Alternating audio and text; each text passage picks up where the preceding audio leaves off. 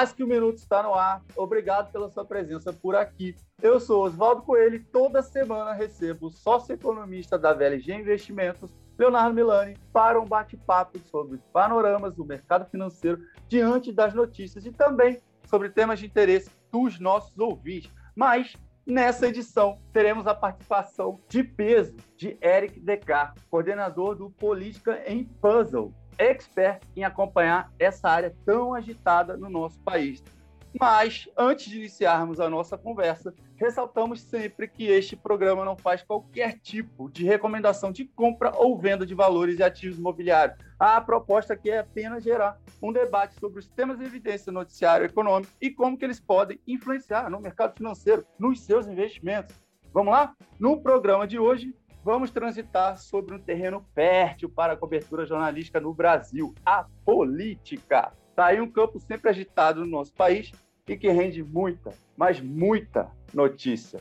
E como esse podcast é voltado para você, investidor, esse é um tema que vive gerando reflexo no mercado financeiro brasileiro. Não dá para pensar em investir sem pensar nas ações políticas e suas consequências. Portanto, siga aqui conosco em mais uma edição do Mercado Minuto. Léo e Eric, sejam bem-vindos.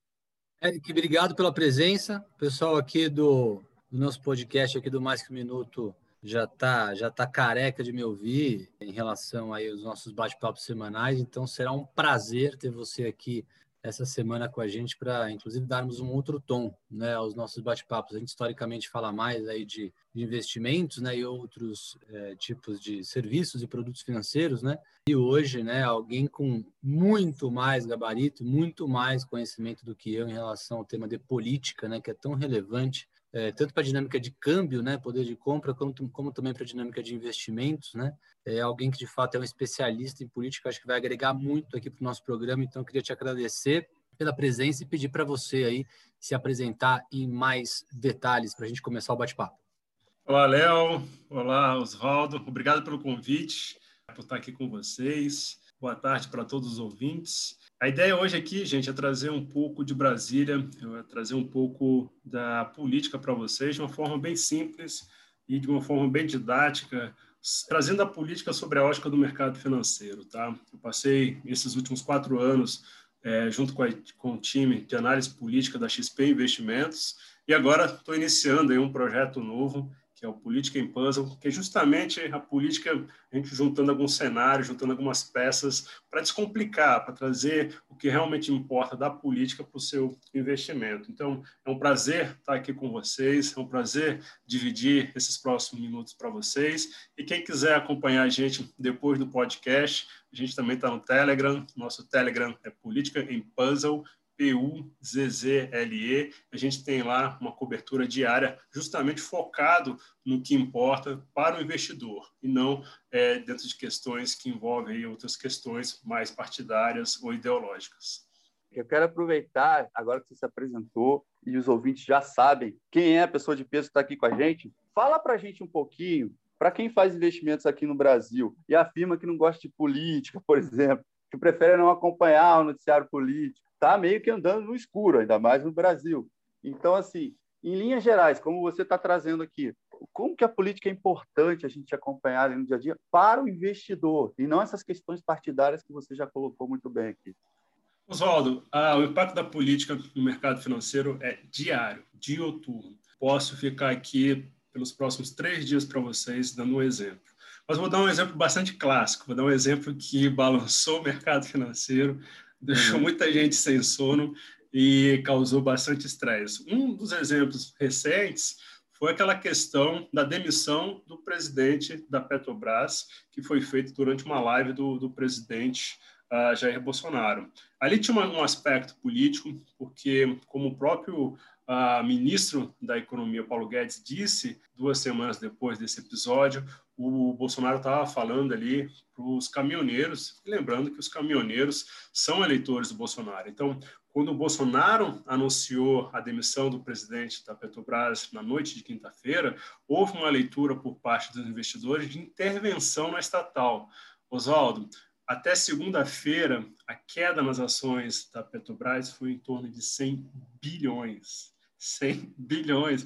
Os acionistas ali que estavam posicionados viram as ações deles derretendo justamente por causa de uma declaração e depois até a concretização desse movimento. Então, no dia a dia, todos os movimentos, declarações da política aqui em Brasília têm impacto, sim, no mercado financeiro, ou seja, por ações efetivas dos políticos, ou seja, simplesmente por, pelos boatos. Vou te dar um caso mais recente que está vivendo no dia de hoje, que foi uhum. da Eletrobras. A Eletrobras é, veio é, com a perspectiva de avançar dentro do Congresso. Se você dá uma olhada nas ações da, perdão, da Eletrobras, você vai ver um crescimento do valor da, dessas ações. E ele chegou no último dia, depois da votação, é, até o valor caiu. O que a turma fala que é o seguinte: compra no boato, vende no fato. Então, assim, tem tudo isso. Quem acompanha a Eletrobras, inclusive, vai ver essa retomada de compra no boato e vende no fato agora, no segundo passo, que é no Senado. Então,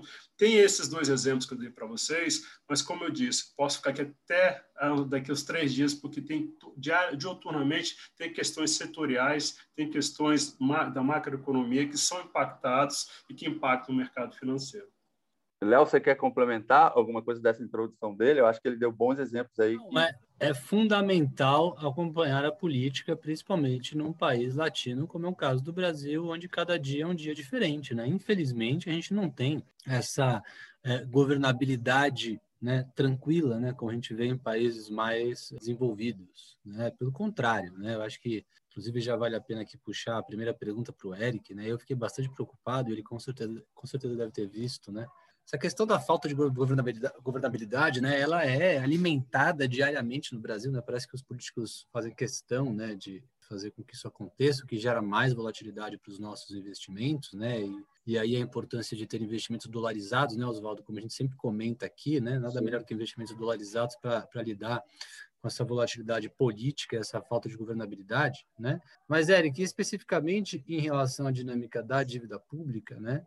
Para minha surpresa, cara, o jornal desse final de semana trouxe o nosso queridíssimo Paulo Guedes falando que vai aumentar o volume de pacotes sociais, a frequência, o volume, vai lançar novas medidas de auxílio social, que não tem nada a ver com o auxílio emergencial do Covid, pelo contrário, são medidas adicionais é, que vão se espalhar por mais, né, uma parcela maior da população, da população, com o objetivo, segundo ele, de eleger o Bolsonaro. Então, assim, não dá para acreditar, né? Um governo, um governo que teoricamente se elegeu com a bandeira de direita. É um governo que colocou lá o ministro da, da Fazenda, cara, Chicago Boy, né? Teoricamente também tem que ser liberal e contra né, é, medidas é, populistas. Cara, uma declaração assim, é, é a última declaração que eu esperaria, né, escutar do, do Paulo Guedes, né? Então, assim, acho que vale a pena começar com essa observação, né, com essa é, introdução para a primeira pergunta, né? A gente vai ter, de fato, uma descambada do governo é, em relação a aumentar gastos, ou foi apenas, né, o Paulo Guedes acordou lá com o pé esquerdo, né, estava de ressaca do final de semana, acabou falando sem pensar e a gente pode esperar um governo mais responsável com as contas públicas, porque é aquele negócio, né, não tem de onde tirar. Como é que ele vai fazer isso respeitando o teto de gastos, né, caso ele vai fazer? É um duplo problema, né? Qualquer populismo já não é dos mais dos sinais mais positivos, ainda mais para um país que tem uma dívida é um tanto quanto impagável a curto prazo, como é o caso do Brasil, né? Então eu queria te ouvir um pouco em relação a isso, por favor. Léo, você trouxe a peça central, a peça-chave para esse puzzle que eu falo, para esse quebra-cabeça dos cenários uh, políticos e econômicos. Primeiro, só voltando um, um, passo atrás, quando você coloca essa questão da governabilidade, só para deixar todo mundo na mesma página, gente, governabilidade para o investidor representa o seguinte: previsibilidade de votação de reformas. Quando um governo não tem a maioria no Congresso, não consegue impor uma governabilidade, ele sinaliza que ele não vai conseguir avançar com temas controversos, e como temas controversos são justamente as reformas. Por isso, da importância de ter governabilidade. Com relação a essa questão, Léo, é a questão que hoje o investidor institucional está de olho, por quê? Uh, aumento de gastos para as questões sociais. Ninguém é contra. Todo mundo é a favor, acha que no meio da pandemia é até necessário, mas tem uma questão central, que é a questão da onde que vem o recurso. Como que vai ser coberto um possível rumo para o pagamento de novas rodadas de auxílio emergencial ou a criação de um novo programa social. E aonde está a questão tênue, aonde está a questão bastante sensível, que é a seguinte, a gente está avançando no calendário, e avançar no calendário quer dizer que a gente está mais próximo da eleição de 2022. E o receio hoje do investidor é o Bolsonaro ficar cada vez mais com ações populistas tendo em vista o fator eleitoral, tendo em vista o fator 2022. E ações populistas são o quê? Renovação de programas sociais, independentemente se tem recurso ou não. Por isso que hoje um dos debates, e isso vai causar muita volatilidade, gente, vocês podem é, ficar de olho, é com relação de que forma que a partir de junho, quando acabar a última rodada do auxílio emergencial, o que vai ser colocado nesse espaço o que vai ser? Vai ser renovado, vai ser construído esse novo programa social. A construção de um novo programa social está baseada hoje em, duas, em dois debates aqui em Brasília. Tem uma turma que está querendo uma PEC, Léo. O que, que é a PEC? É estabelecer na Constituição esse novo programa social. Só que aí pode ser que fique fora do teto de gastos. E ficar fora do teto de gastos, gente, aí o gasto são, o céu é o limite o governo vai poder gastar indefinidamente, e é aí que está a maior preocupação do investidor.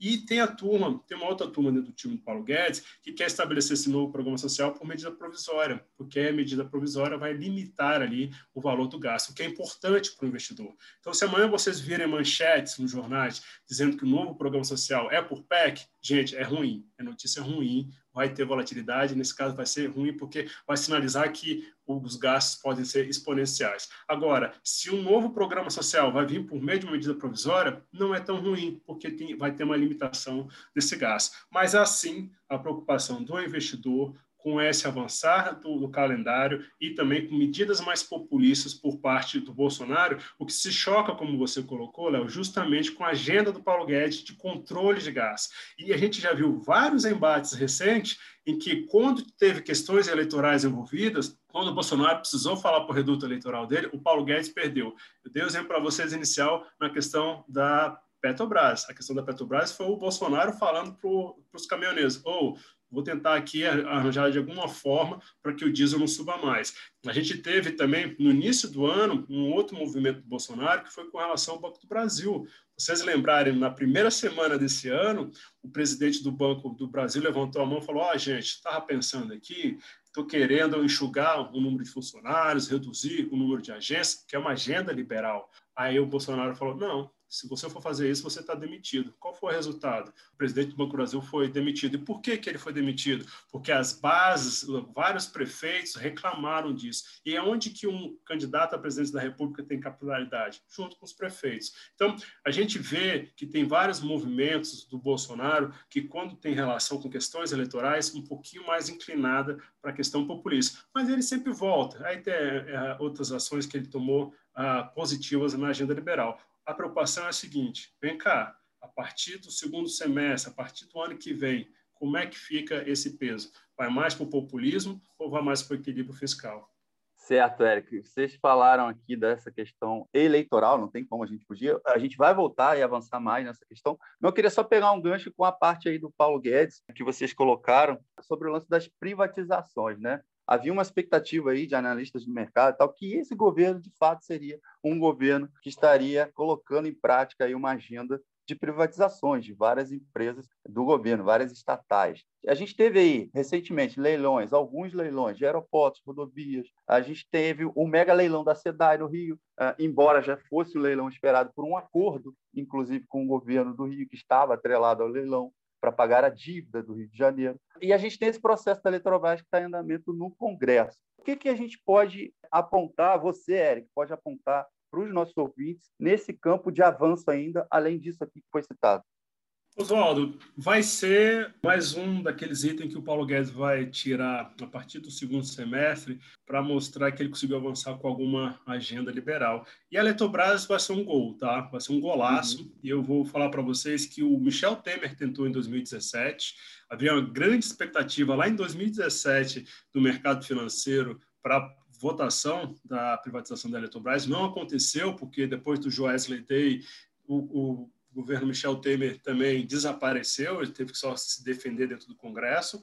Então, assim, o, a Eletrobras, na agenda do Paulo Guedes de privatização, é top one, é o número um da lista. Então, quando a gente vê, de vez em quando, a pancadaria aqui em Brasília contra o Paulo Guedes, depois a gente pode até entrar em detalhe sobre os motivos, ele sempre sinaliza que ainda olha o copo meio cheio. Ele, não, consegui fazer isso, consegui fazer aquilo, e muitas questões em questões micro, como lei do gás, lei do saneamento, etc. Uhum. E a Eletrobras também vai servir de discurso para ele, porque ele foi esvaziado em vários momentos aqui em Brasília, ele perdeu várias batalhas aqui em Brasília, mas ele ainda tem algumas pecinhas que ele consegue juntar e apresentar como vitória. E a Eletrobras vai ser mais uma dentro desse, desse quebra-cabeça que ele pode apresentar. Não é a, o pacote de privatização dos sonhos, isso é verdade, Oswaldo. Você lembra? A gente até antes de, de começar aqui o nosso bate-papo, você tinha comentado, tinha cerca de 20 propostas. Vai avançar uma? Vai, mas é que é a top one. Vamos, vamos tirar aí, uh, dar um pouco de crédito para o governo, até porque no passado a gente viveu um momento de pandemia total dentro do Congresso e não se votou nada. Então, a gente pode dar esse crédito para o Paulo Guedes com relação à privatização é, que deve ocorrer até o final deste mês, até o final do mês de junho. Eric, tem uma parte do mercado que está falando que, na verdade, não é uma privatização, né? que é um desmembramento é, das subsidiárias e, e, que isso poderia acabar é, dando ainda mais é, cargo em empresa estatal para o Centrão e que isso seria uma moeda de troca é, para o governo depois de ter é, munido o Centrão de mais recurso, de mais indicação para cargo em empresa pública, isso poderia ser uma moeda de troca para acelerar a reforma administrativa e a reforma tributária. Você enxerga por aí ou você enxerga uma privatização pura de, de fato da Eletrobras? Léo, tem, tem esse aspecto que você colocou, a criação de uma nova estatal, mas teria que ser criada essa nova estatal para tomar conta de alguns setores do setor elétrico, que é eletronuclear, que é Itaipu. Tem que ser construída uma estatal para isso, tá? Não pode ser privatizada. Alguns, alguns setores da Eletrobras não podem ser privatizados e aí vai se construir uma nova estatal para tomar conta justamente desses setores, falando de uma forma bastante simples. Mas é, é privatização, sim. Eu conversei com alguns clientes institucionais sobre isso. Que, que é privatização, gente? Como é que vai ser o modelo dessa privatização? Hoje, o governo e a União têm 61% das ações da Eletrobras. O que, que, eles vão fazer? Eles vão vender as ações até chegar a 45%, o que o pessoal chama de descotizar eles vão diluir a participação do governo dentro da Eletrobras. Então, de 61 para 45, essas ações eles vão colocar no mercado para ser vendidas. E é aí que existe a expectativa do governo de arrecadar com esse percentual aí que for colocado à venda, e o governo não vai poder participar da compra, de 100 bilhões, Léo. Há, há, uma estimativa, eu confesso que até uma estimativa bastante otimista, porque quando eu conversei com esses clientes institucionais que acompanham no dia a dia, falaram, Eric, não sei de onde eles estão vendo esses 100, 100 bi, não. Se for, é muito bom, porque vai, vai dar um up na Eletrobras. Então, a ferro e fogo é uma privatização, sim, porque no, no fim do dia, o governo está abrindo mão da maioria das ações dentro da Eletrobras. Eric, voltando à questão aí da, da próxima eleição que já foi citado, principalmente essa presidencial, tem tudo para ser mais uma bastante polarizada, né? Você acha que ainda tem espaço aí nas suas análises, que você tem visto aí em Brasília, para alguma surpresa nesse cenário eleitoral, alguma nova frente possível em 2022? Enfim, dá, dá o seu panorama aí para quem está ouvindo a gente. Poxa, Oswaldo, falar de 2022 agora, eu vou ter que correr ali para pegar minha bola de cristal. É que a gente já vê, já vê movimentos, né? Quem acompanha o noticiário já vê certas é, aproximações, certas declarações. Então, enfim, de repente você pode trazer a sua visão aqui também. Não, tem sim, já está em curso, já está em curso 2022. A gente vê os movimentos do Bolsonaro são muito ligados já à questão de 2022. Como é que eu vejo o cenário hoje? O que vai definir, Oswaldo, para quem está nos ouvindo, é o fator pandemia e economia, tá, gente? A gente vai ter que ver qual vai ser a foto que a gente vai conseguir tirar a partir ali de, de março do ano que vem, quando as coisas começam a esquentar com relação à eleição de 2000, eleição presidencial de 2022, e a gente vai ter que olhar para a economia e como é que a pandemia, qual o estágio da pandemia que tem relação direta com o fator economia. O Bolsonaro hoje ainda tem muita força, tá? Eu vejo ele ainda com os 30%, quem qualquer um na política que dá um start com 25 a 30% de apoio, é, pode ser para governador, pode ser para prefeito, pode ser para síndico de prédio, e tem mais o fator dele ter a caneta na mão, ele tem a máquina na mão, isso é muito, muito, muito forte. Então, eu vejo ele com grande potencial chegar ao segundo turno. A gente vê do outro lado o Lula já aparecendo bem nas pesquisas e a gente nunca pode subestimar o fator Lula, porque se a gente olhar para 2018, Oswaldo, a gente viu o seguinte, a gente viu o PT colocando Fernando Haddad como candidato e ninguém sabia quem era Fernando Haddad. Fernando Haddad não tinha carisma nenhum, Fernando Haddad era questionado até dentro do próprio PT. E o Lula estava preso na época. E mesmo assim, eles conseguiram chegar no segundo turno. Então, não pode subestimar. Esse vai ser um fator de muito estresse dentro do mercado financeiro. Isso aí a gente vai ter que acompanhar de perto, que a gente vai ter muita volatilidade em torno disso. E tem a turma de centro, Valdo. A turma de centro que está meio confuso. O que é esse centro? Como é que vai ser esse centro? É, quem está tentando se construir como centro é o governador de São Paulo, João Dória. Só que, assim como o Bolsonaro, quando chegar no ano que vem, a gente vai ter que tirar uma foto de São Paulo para saber se o governador Dória saiu mais forte ou mais fraco dessa pandemia. Como é que está a situação dele na questão econômica? Como é que está a questão dele na, na, questão sanitária? Se for positivo, ele sai com força. Se for negativo, ele não sai com tanta força. Então, é, tem esse centro ainda de conversas que eu tenho aqui em Brasília, e aí é interessante ficar de olho. O PSD de dado deixou o governo há duas semanas atrás, o ministro das Comunicações mudou de partido, e aí o PSD do presidente Kassab, do presidente do partido Kassab, deixou. E qual é a aposta deles? É justamente o Bolsonaro não ir bem na economia e no enfrentamento da pandemia, então ele vai ter o desgaste dele. O Lula encontrar uma grande rejeição, como teve em 2018, que foi um fator é, antipetismo, e aí o PSD acredita que consegue construir um novo, um novo centro, e aí eles estão tentando achar um nome para que quem seria esse novo centro. Um dos nomes que tem quicado aqui em Brasília é do presidente do Senado, que pode, tá, poderia ser puxado aí para ser esse candidato do PSD de dado. O Rodrigo Pacheco é do Democratas, mas pode haver movimentos para ele aderir a, ao PSD e ser o candidato. Então, é muito cedo para saber mas eu acho que tem esses fatores da pandemia e da economia que vão ser determinantes e tem movimentos, sim, já em curso no dia de hoje, é, diante, é, já de olho em 2022. E eu, a dica que eu dou para vocês é essa construção do PSD que tem tentado aí, é, entrar aí nessa, nesse, nesse centro como um fator novo. Você, Eric, é partidário daquela opinião de que tudo que o Lula fez foi forte demais para apagar ou minimizar qualquer tipo de intenção de voto relevante, fim dele, digamos, ter deixado de ser competitivo por tudo que ele fez e por tudo que, puta, já está gravado, que ele foi julgado, que ele foi preso, que teve todos os problemas, blá, blá, blá, blá, blá, blá, blá, ou você acha que não? Você acha que ele, como figura política, ele é forte o suficiente para dar a volta por cima e ser um candidato competitivo? Então, eu acho que, obviamente, a ideia aqui não é vai ganhar ou não vai ganhar. Né? A ideia aqui né, tem, tem uma parte do mercado que acredita que ele não seja mais tão competitivo quanto no passado e que seria um prato cheio para o Bolsonaro chegar na boca da eleição com a economia é, tendo se recuperado, é, com as vacinas tendo avançado um ritmo lento, mas tendo chegado em boa parte da população para chegar na imunização do rebanho, é, com cofres públicos abertos, né? É, então seria a tríplice combinação, né? Para ele chegar, ele Bolsonaro chegar lá é, com uma popularidade um pouco maior do que a atual e seria meio que bater em morto. Afinal de contas, tudo que ele vai divulgar, né, tudo que vai fazer parte da campanha dele, vai usar a máquina pública para isso, né, vai ser relembrar a população de tudo que o Lula fez. Né? Então, você acha que seria uma pretensão demais subestimar a capacidade política do Lula, ou você acha que ele de fato está é, tá aniquilado no sentido de ter pouca chance de ter algum engajamento, de ter alguma quantidade de intenção de voto relevante?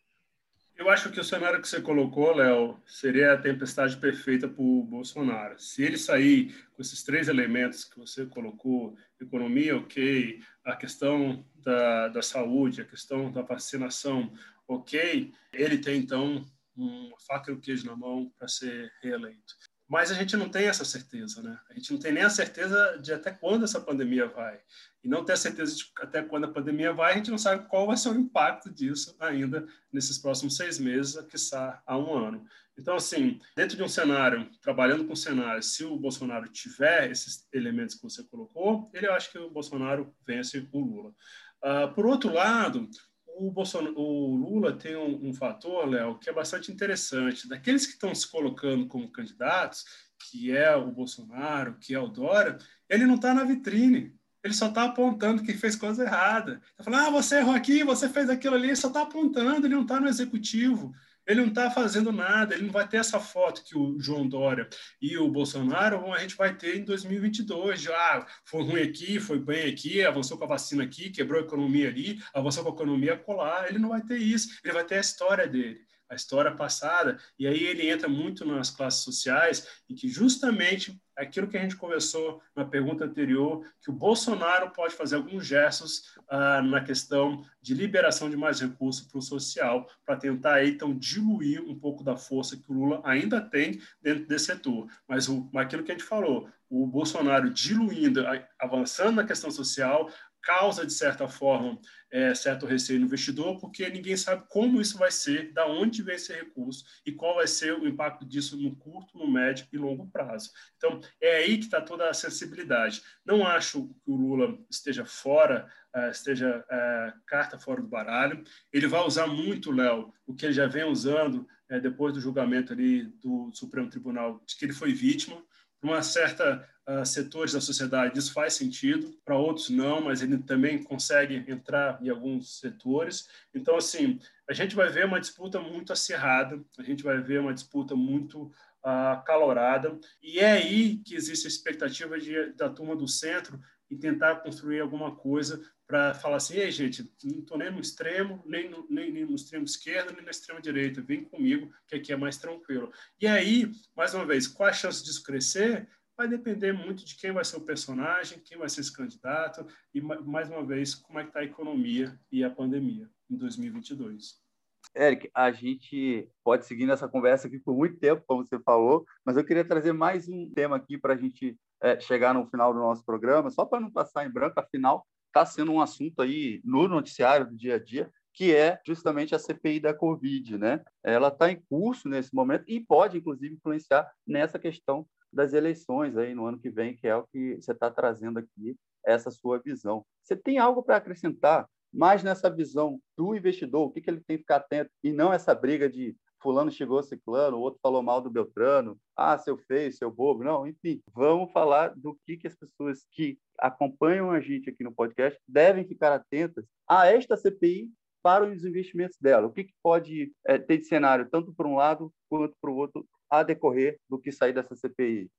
Oswaldo, a gente tem visto uma cobertura massiva da, da grande imprensa, tem canais de televisão botando a tarde toda, aquele show de horrores né, que a gente vê ali dentro, coisa que tem, tem até seu lado mais cômico, mas fora essa cobertura da mídia, para o investidor, Oswaldo, não tem tido nenhum impacto. Tá? E aí eu estou falando de investidores institucionais, são bancos e também fundos, a gente viu que já tiveram várias declarações mais fortes ali dentro e não teve nenhuma volatilidade referente a isso no mercado financeiro, porque o grande medo hoje do investidor não é a CPI, não é esse todo essa pancadaria que a gente está vendo ali na comissão. O maior medo hoje do investidor é o seguinte: será que essa briga que está tendo ali na comissão pode contaminar a agenda de reformas que o Senado ainda precisa votar? E aí, no curtíssimo prazo, o, receio do investidor é: será que essa briga na CPI pode travar o andamento da MP da Eletrobras?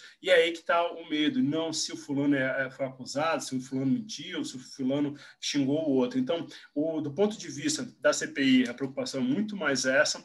E lógico que se amanhã aparecer um fato novo e que atinja a governabilidade, como o Léo colocou mais cedo, é um dos temas centrais, porque um governo sem governabilidade significa que ele não tem mais a condução da agenda dentro do Congresso. E a agenda do Congresso a gente está linkando diretamente com a agenda de reformas. Se amanhã aparece algum fato novo que coloque em xeque a, a possível governabilidade do governo, aí, meu amigo, aí também vai ter impacto. Fora isso, a gente vai ver fechar essa CPI daqui a 60 dias, eu acho, 60, 70 dias, mas sem grandes motivos, sem grandes impactos no, no mercado financeiro do que a gente tem visto até agora.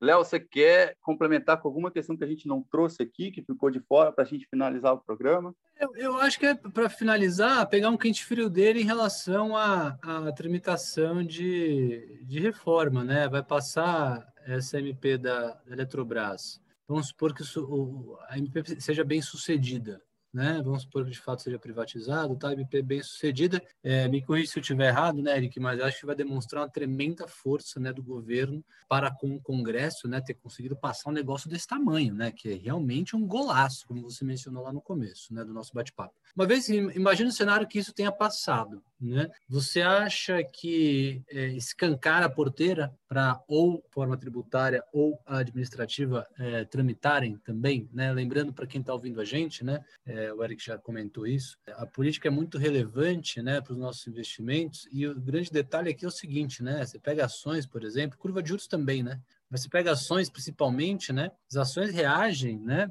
De acordo com tramitação. A ação não vai reagir no dia que aprovar a reforma ou que não aprovar a reforma no dia da votação. Pelo contrário. Ah, montou a CCJ lá, comissão especial, foi indicado relator, está tramitando, tá tem uma série de, de, de, passos, né, até que a reforma seja aprovada. O Eric sabe muito melhor do que eu qual que é esse trâmite né, burocrático barra político, né?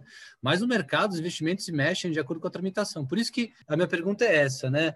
É, passando a, privatização da Eletrobras, caso seja aprovado, o governo vai para cima com unhas e dentes da aprovação dessas duas reformas? E se sim, né, na sua opinião, tem chance disso começar a tramitar antes do final do ano. Me parece que final do ano já começa aquele bate-papo de recesso, o carnaval vai ter que ser dobrado, né? Porque não teve ano passado, e, aí só vai se falar nisso, e quando a gente já vê, já é Copa, e aí meio que nada tramita, nada passa, né? De novo, me corrija se eu estiver errado. Você acha que dá tempo ainda de começar a tramitar alguma coisa nesse segundo semestre?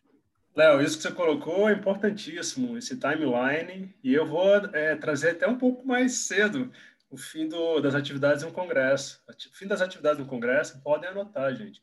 Outubro, outubro desse ano acabou o Congresso. Por quê? Por quê? Porque é ali que começa a definir a eleição de 2022. É ali que começa a definir quem vão ser os candidatos. O PSDB do João Dória já vai ter as convenções dele. A turma ah, já começa é a fazer uma aliança. É um é ano antes. Os partidos indicarem. Não, não é o prazo para indicar, mas é o processo político já começa ali. O prazo é só no ano que vem, no meio, no meio do ano que vem, mas o processo de construção é ali. E aí, meu amigo, vai ser que ele salve quem puder, esquece votação, o pessoal vai votar mais o orçamento e acabou o ano. Então, assim, o tempo que o governo tem para votar alguma coisa, gente, até no mês de outubro podem escrever. Por isso que vai ter que ser uma coisa corrida. Falando especificamente da reforma tributária. Léo, nesse momento que a gente está batendo papo, está tendo uma reunião com Paulo Guedes, o presidente da Câmara, Arthur Lira, e o presidente do Senado, Rodrigo Pacheco, para tentar entender como é que eles vão dar andamento na, na reforma. Porque teve uma, uma, reforma aprovada há duas semanas, era uma reforma que pegava bastante a questão do consumo, foi para o Senado, mas o, o presidente da Câmara quer que isso seja fatiado. E aí, aí que tem que morar a atenção do investidor. Esse fatiamento, o Arthur Lira tem sinalizado que também quer avançar em questões de renda. O que, que são questões de renda, gente? É dividendos, é taxação de fundos, é aquela questão que sempre vai e volta ali dentro do Congresso de taxação de grandes fortunas. E é aí que vai morar muito o medo do investidor. Então, está tendo essa reunião agora.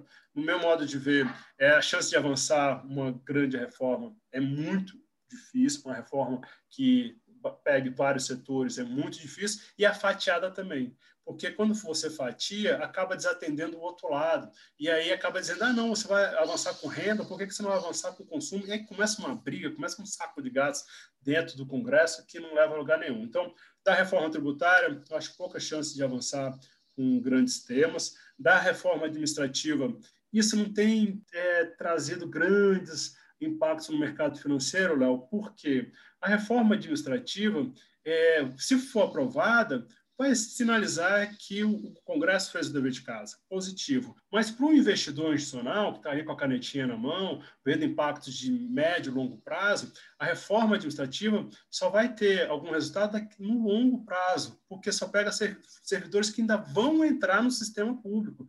Então, assim, na, na ponta do lápis, não vai ter muito impacto, entendeu? Ali para pagar uma renovação, por exemplo, de um novo programa social. Não vai ser a reforma administrativa que vai contribuir isso. No longo prazo, sim, mas no curto prazo, não. Então, a reforma administrativa seria um bom sinal, sim, de avanço, porque a gente, no longo prazo, um dia a gente vai chegar nesse longo prazo, queira, queira sim, queira que não, mas no impacto de médio e curto prazo no, no fiscal, isso não tem é, levantado dos investidores grandes empolgações. Então, eu acho que a reforma administrativa avança, mas sem tirar grandes empolgações do, dos investidores. Já a tributária, eu acho que tem muitos senões, há muitos atritos ainda, e fazer uma reforma tributária no meio de uma pandemia em que a economia está patinando também é algo bastante sensível.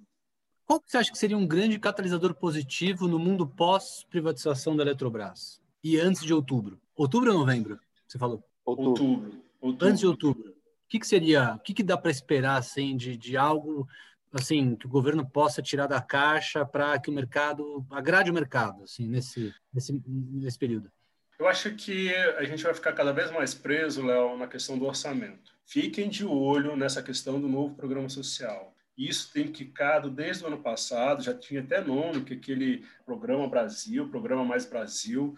Então, assim, fiquem de olho. Acho que, porque na virada do semestre, Léo, alguma coisa vai ter que ser encaixada aí com relação ao auxílio emergencial, que acaba a última parcela na virada do semestre. Então, não acho que vai ter nada que vá trazer algo para o investidor comemorar. Acho que vai trazer, no segundo semestre agora, a gente vai ter mais preocupação. E aí, quando, se não tiver a votação, é um gol. Tá? A não votação, o não estouro de um teto, vai ser uma vitória, vai ser como se fosse uma reforma aprovada. Então é aí que eu acho que vai estar o foco do, do investidor. E lembrando, até um mês de agosto, que é logo depois ali da virada do semestre, começa a ser elaborado também o orçamento de 2022. E é sempre quando tem a discussão do orçamento, gente, que tem a maior briga dentro do governo, do time do Paulo Guedes, que tenta se equilibrar ali com a questão do teto de gás, com a questão de limite de gás, e a turma do outro lado, que é uma turma mais política, que é uma turma mais desenvolvimentista, falando: não, eu quero mais recursos para as obras, eu tenho que fazer obra no meu reduto eleitoral, não quero saber de teto, eu quero saber de construir, porque construir vai reaquecer a economia, eu vou conseguir ser reeleito, etc, etc.